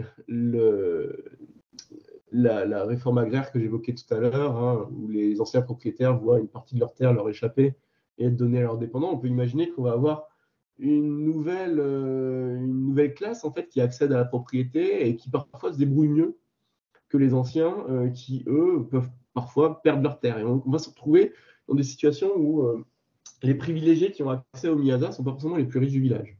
On va aussi se retrouver dans une autre situation qui est que dans beaucoup de cas, être membre du Miyasa, euh, alors déjà, la plupart du temps, ça concerne que les garçons. Parfois, dans certains cas, les filles ont accès, ça c'est rare.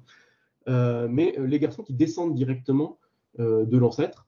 Et donc, il y a un vrai lien du sang, c'est-à-dire que le Japon est un pays, à l'époque déjà, qui, acceptait totalement l'adoption pour transmettre le nom, transmettre les rites aux ancêtres.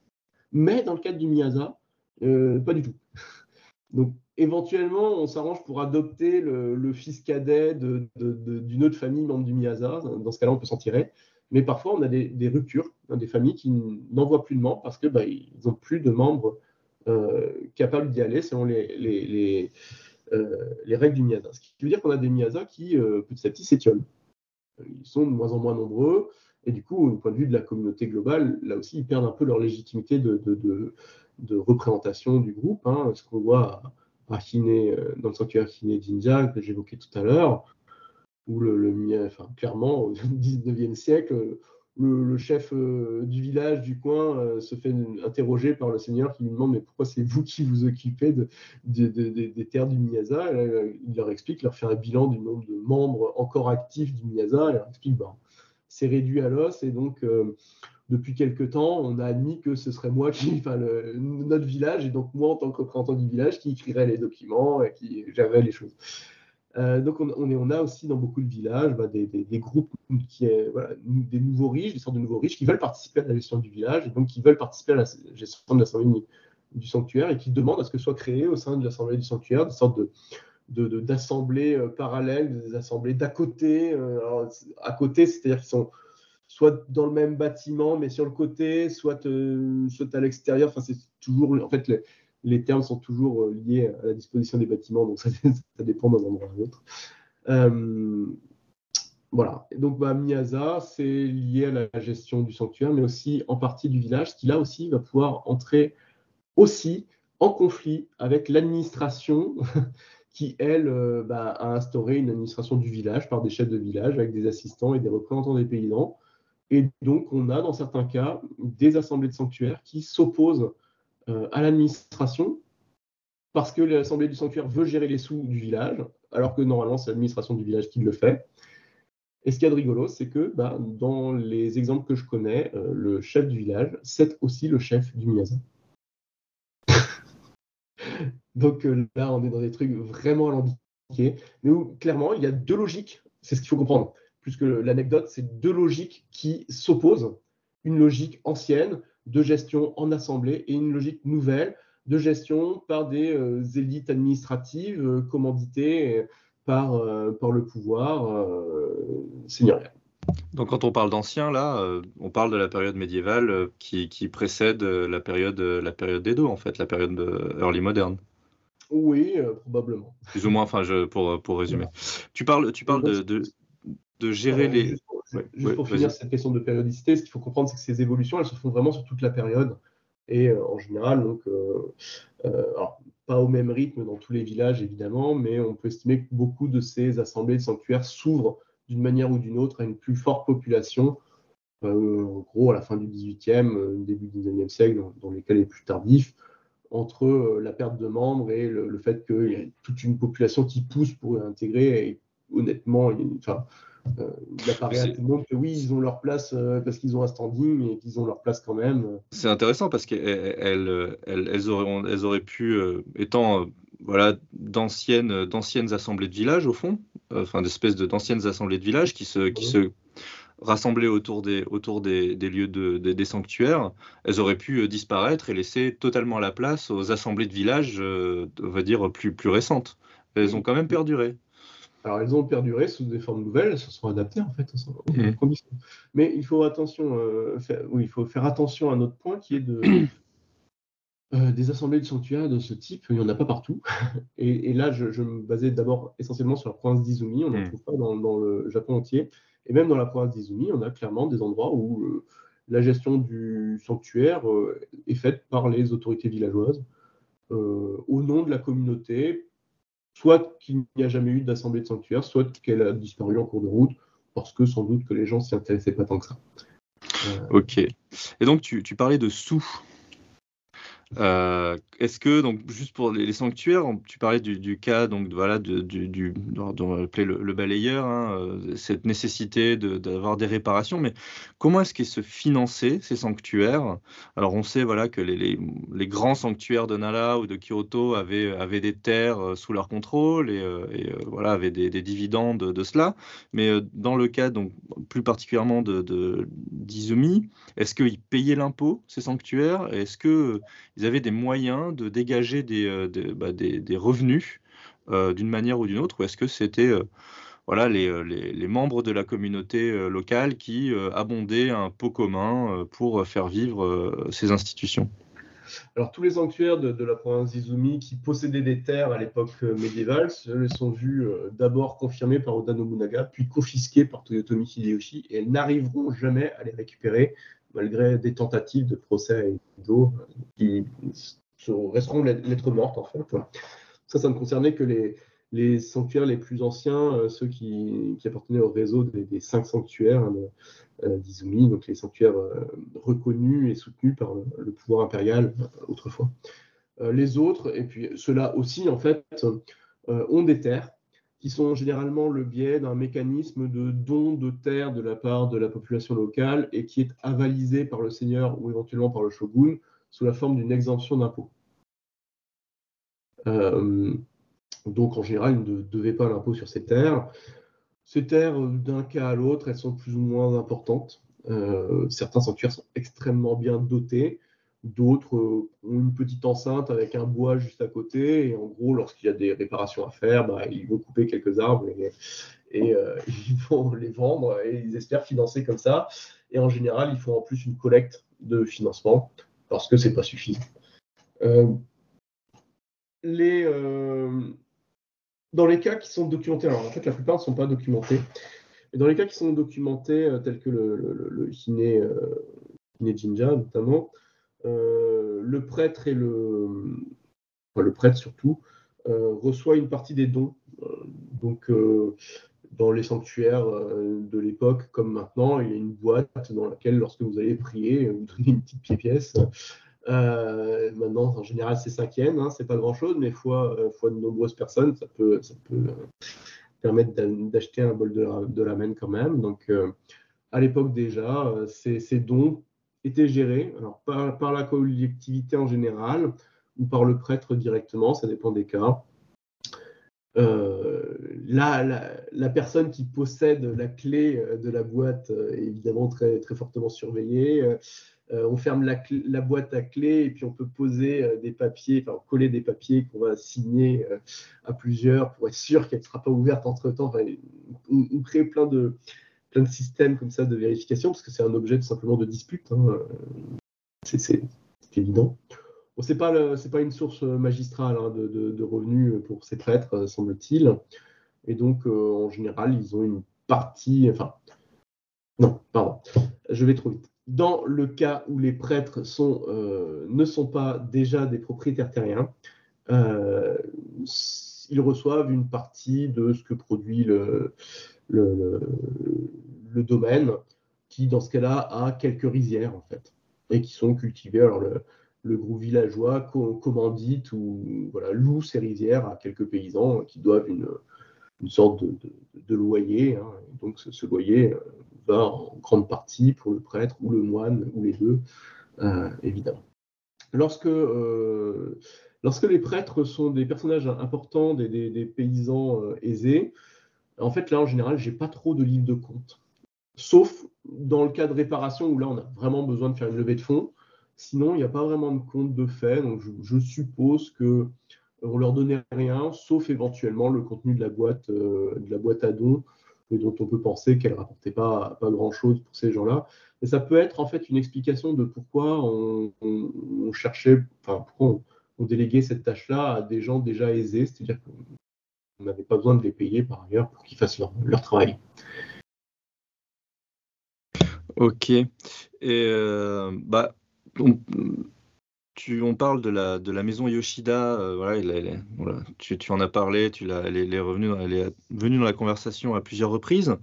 Est-ce que, peut-être que j'aurais dû poser la question plus tôt, mais est-ce que tu pourrais nous dire, voilà, quelle est sa, sa position Tu es un petit peu alludé à ça, mais quelle est sa position au sein du backfoot, d'où elle vient euh, Quels sont ses réseaux, comme, euh, comme on dirait sur une couverture de l'Express? Quels sont ces Ouais, alors la maison Yoshida, euh, c'est une vieille maison euh, de cour, hein, euh, qui descendait Ulabe, un clan de, de, de, de devins, qui, lorsque les, les, tâches dans l'antique administration sont devenues héréditaires, s'est transmis essentiellement un certain nombre de, tâches du ministère des Affaires divines. Euh, traditionnellement, le, chef de la famille Yoshida était en gros l'adjoint du, euh, du, responsable, hein, du, chef du ministère des, Affaires divines.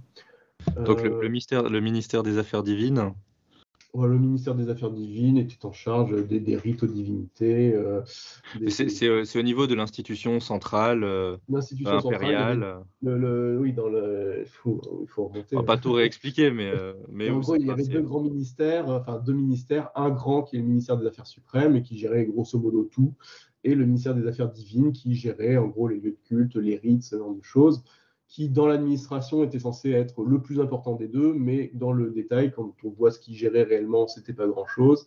Et leurs fonctionnaires étaient de rang plutôt euh, subalterne, autour du cinquième rang, des rangs moyens en fait, alors que les, chefs du ministère des Affaires euh, suprêmes euh, avaient les, rangs les plus élevés. Hmm.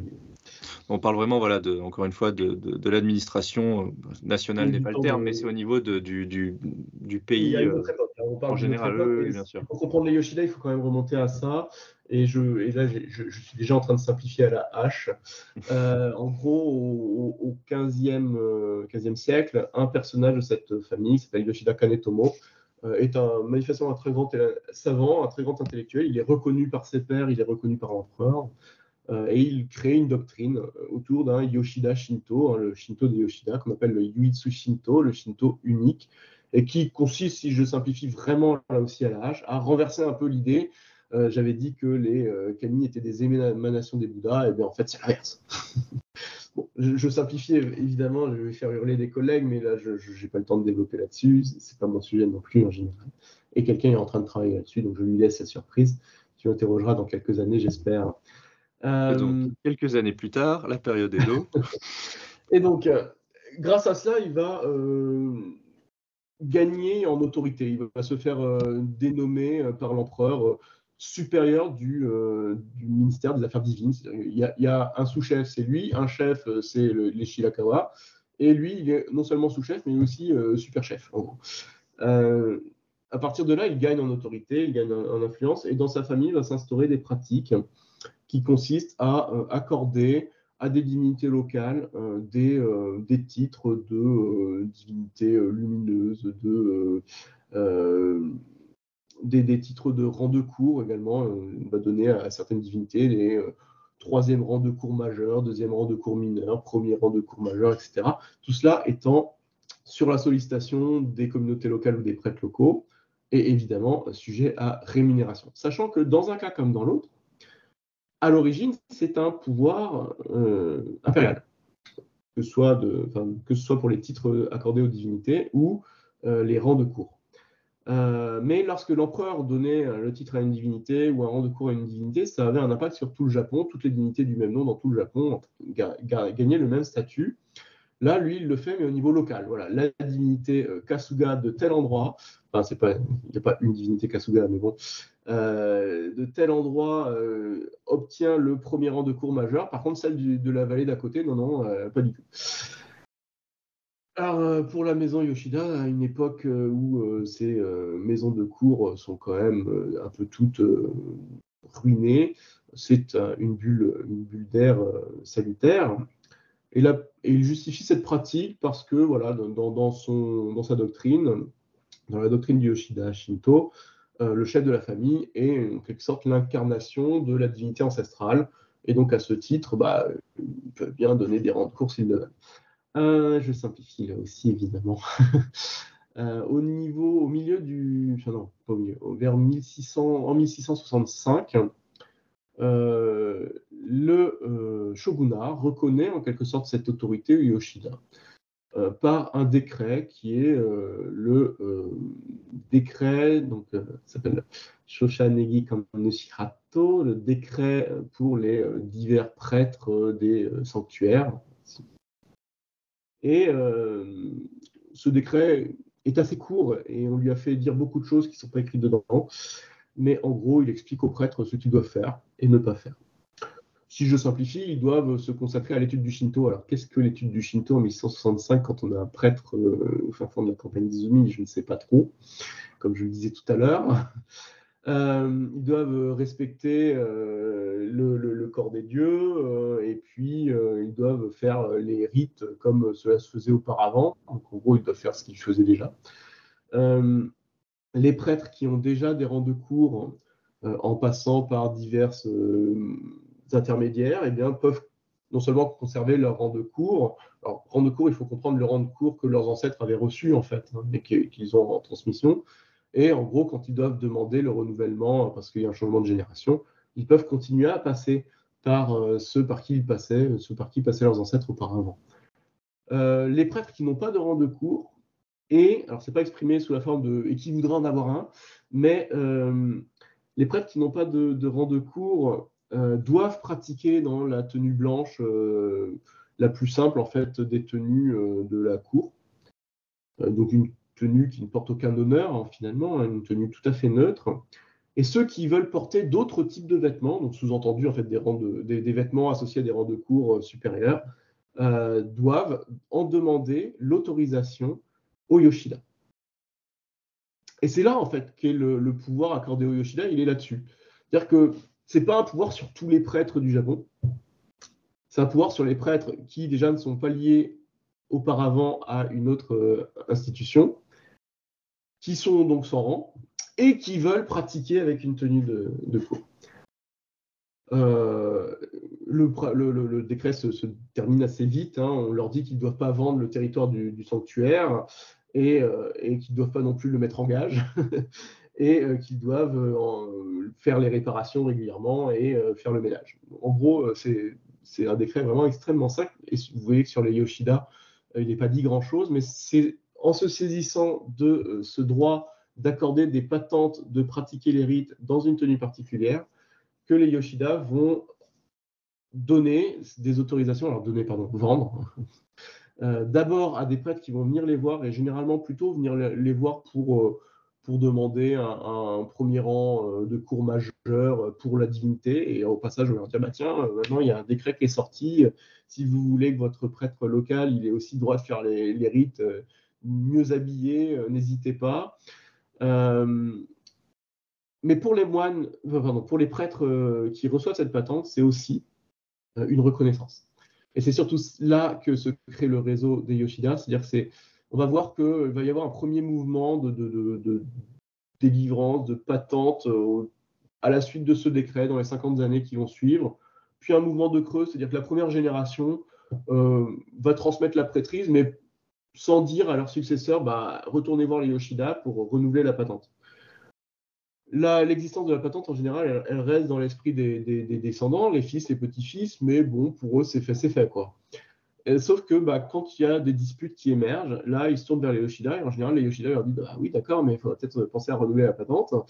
Et, euh, surtout, bah, sur la base de ce renouvellement, euh, les Yoshida interviennent. Euh, ils font des enquêtes, ils regardent ce qui se passe, comment ça se fait que le prêtre il est embêté comme ça.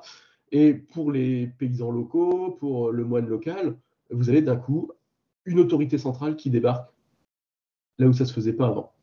Parce que les autorités seigneuriales, en général, elles regardent ça d'un peu loin, euh, elles évitent de s'impliquer. Les autorités seigneuriales, c'est des autorités qui ont peu, enfin, peu de fonctionnaires à leur disposition. donc, elles évitent de trop s'impliquer dans les disputes. En général, quand une dispute dure un peu trop longtemps, elles vont chercher un intermédiaire, un chef de village, un peu dans, la vallée d'à côté, en lui disant bah, Tiens, euh, essaye de réunir tout le monde et de mettre tout le monde d'accord. Là, les Yoshida, ils font pas ça. Les Yoshida, ils débarquent à deux euh, ils disent on est les Yoshida, on a reçu, voilà, on, est une autorité religieuse, ce prêtre c'est l'un des nôtres, selon le décret du shogun de telle époque.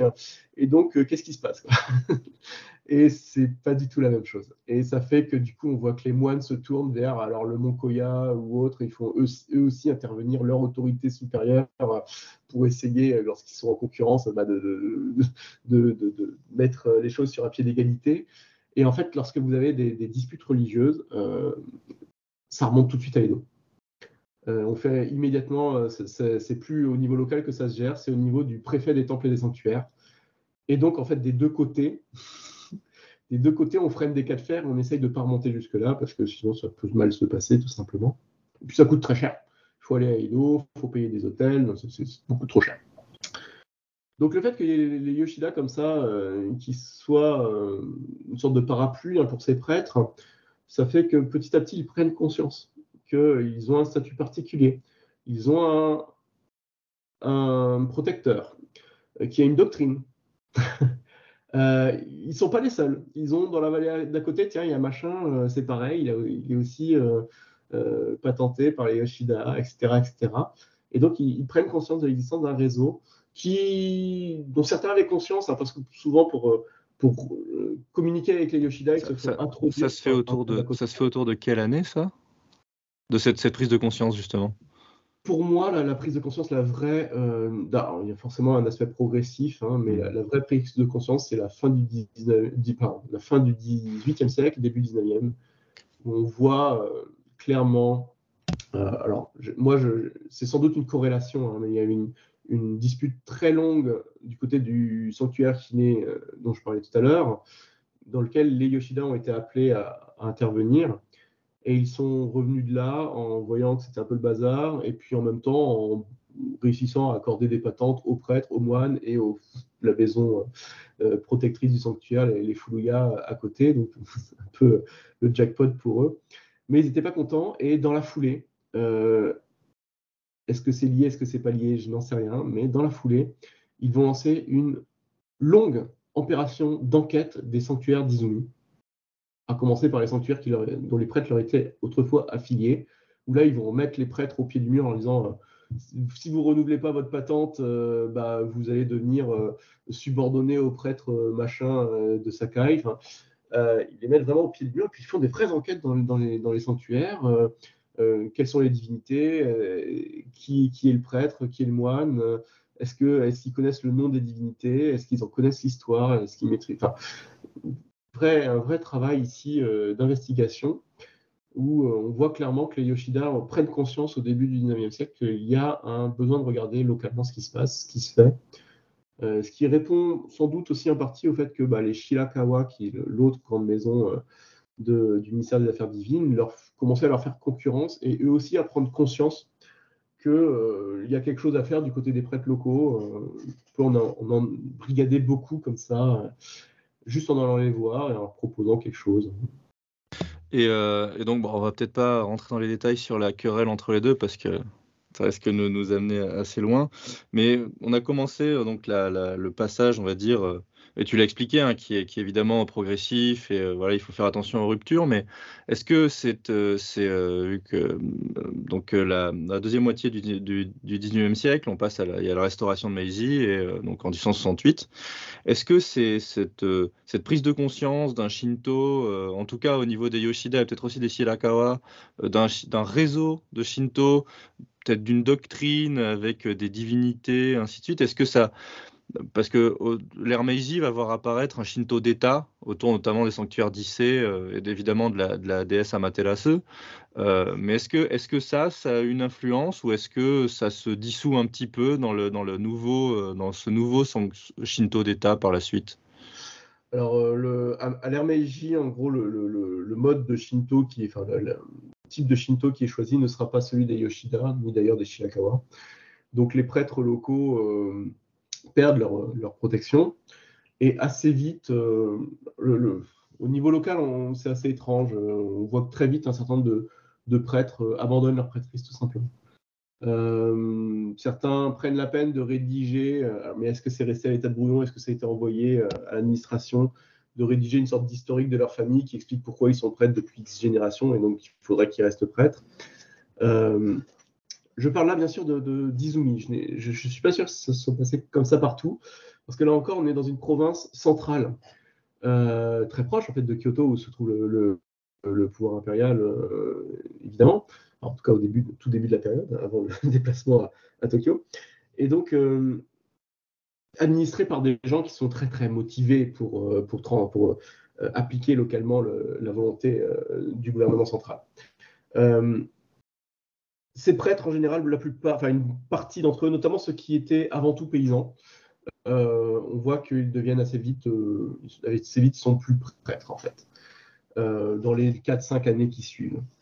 Euh, à l'inverse, euh, il y a un mouvement de la part du, gouvernement de faire de ce Shinto local un Shinto, euh, disons, décent, parce que ce Shinto ne doit plus être simplement un Shinto des sanctuaires comme je l'ai appelé tout à l'heure.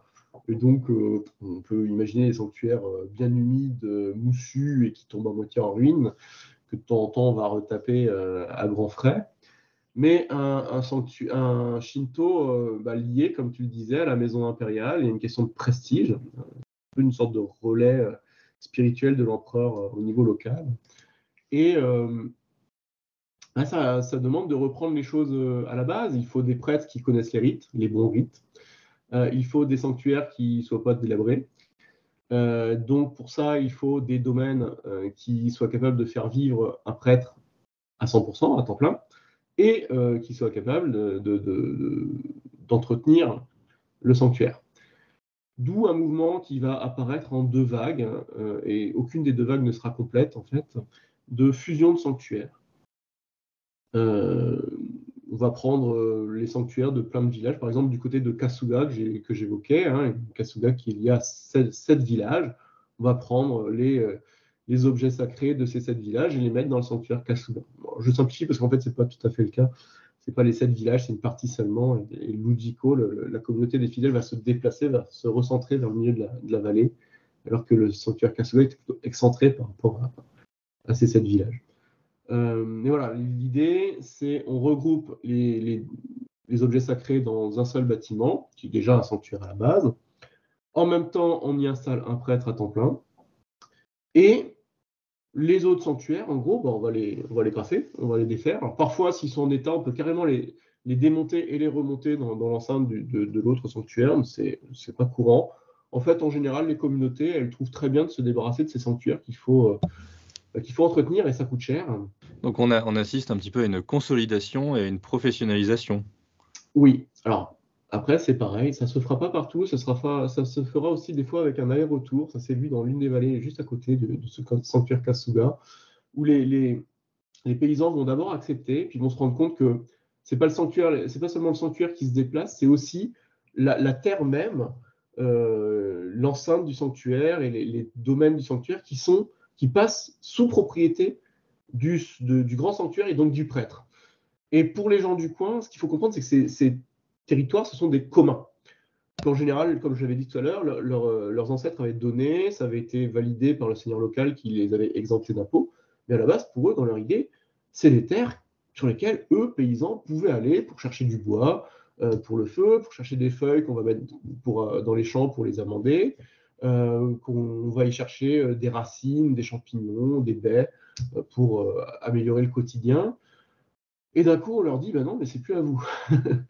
Euh, donc évidemment, euh, dans certains cas, ça va poser problème et certains vont euh, insister pour que soit récupérer une partie des terres, soit récupérer un droit d'usage de ces terres. Bah merci, beaucoup Yannick pour, pour cet, exposé, cet exposé vaste sur, les, sanctuaires et les, temples durant cette période Edo, notamment dans la, province d'Izumi. Et donc, question euh, classique, hein, euh, à partir de maintenant, sur, quoi portent tes recherches? Qu'est-ce que, qu'est-ce que tu comptes euh, défricher à partir de maintenant? Alors, j'ai en gros trois axes. Hein. Le premier qui est, je ne vais pas développer parce que c'est tout simplement essayer d'être dans la continuité pour creuser encore ces questions-là. je commence à manquer de documentation, il va falloir que je retourne au Japon pour me fournir. le deuxième, c'est quelque chose que je souhaitais faire, je n'ai pas encore pu faire, simplement parce que là encore, il m'aurait fallu un long séjour de recherche, euh, qui était de m'intéresser plutôt à, la ville d'Osaka et à sa périphérie. Il y a des quartiers, euh, enfin des, villages en cours d'urbanisation. Euh, donc cette question m'intéresse. et le dernier point, c'est un peu parallèle à ce que je fais, ça va peut-être pas m'occuper très très longtemps, mais c'est un travail sur un, document hein, qui a émergé euh, récemment dans, la bibliographie, dans le fonds documentaire sur lequel je, travaillais, et qui traite de, euh, en gros, de, de, de, sortes de réseaux de, petits guerriers locaux, euh, et donc pourrait éventuellement m'aider à tracer des réseaux de notabilité qui seraient des survivances, des, subsistances de cette fin de l'époque médiévale. Et voilà, alors je suis encore en train de le déchiffrer. c'est un peu, un peu fastidieux pour l'instant. Donc euh, voilà, j'espère arriver à un travail intéressant dans quelques mois. J'espère. C'était donc Le Japon en perspective, un podcast produit et animé par Grégoire Sastre. Si le sujet vous intéresse, vous trouverez des références afin d'aller plus loin dans la description. Merci à toutes et tous et à la prochaine fois.